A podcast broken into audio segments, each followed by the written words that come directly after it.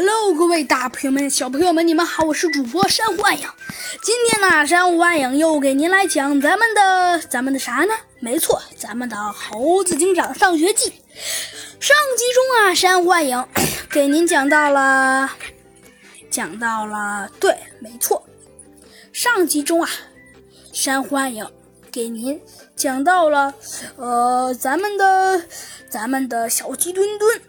呃，跟对着对着猴子警长说 说，猴子警长，我要告诉你一个秘密。咱们的这个深藏不露的小鸡墩墩，到底要给猴子警长说啥秘密呢？下呃不对，这一集告诉你。呃呃，什么啊，小鸡墩墩，你到底要告诉我什么啊？猴子警长不明白。呃，猴子警长是这样子的，你的考试考了几分啊？呃，什么意思？猴子警长没听明白的说道。呃呃，小鸡墩墩八八八八八八十八呀！哎，完了！小鸡墩墩呢，叹了口气，说道。哎，你根本不知道我妈妈对我说了什么。她说下一年我也要去冲击这个这个特别难的考试。嗯，然后我妈妈说，如果我做不到像你这样的水平，她就要把我揍死。那把你揍死？猴子警长有些诧异的问道。没错。呵呵呵，警长，他说如果我没达到要求，他就要把我揍揍死。哎，警长，你求求不能让我把他揍死，这样吧，警长，我给你一根雪糕，你今天去我们家对我妈妈说，你只考了六十多分，怎么样？呃，这，呃，小鸡墩墩，你这样做不太好吧？猴子警长说道。嗯，哎，好吧，小鸡墩墩。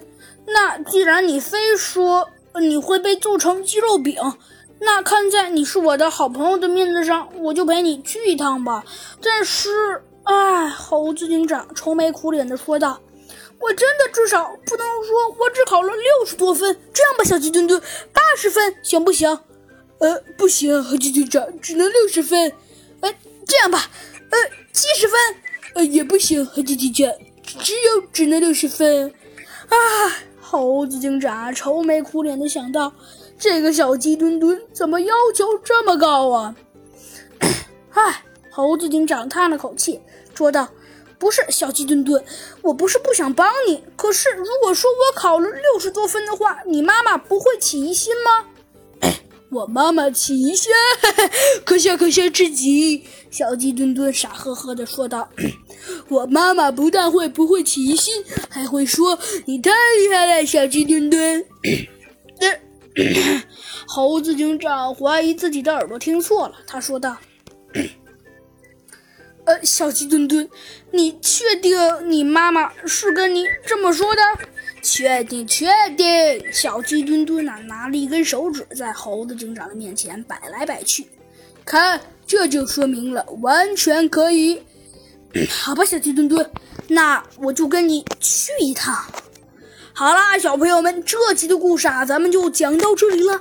猴子警长决定啊，跟小鸡墩墩冒着风险据说他考了六十多分。后来到小鸡墩墩家里。小鸡墩墩的妈妈会不会识破小鸡墩墩的诡计呢？下集告诉你。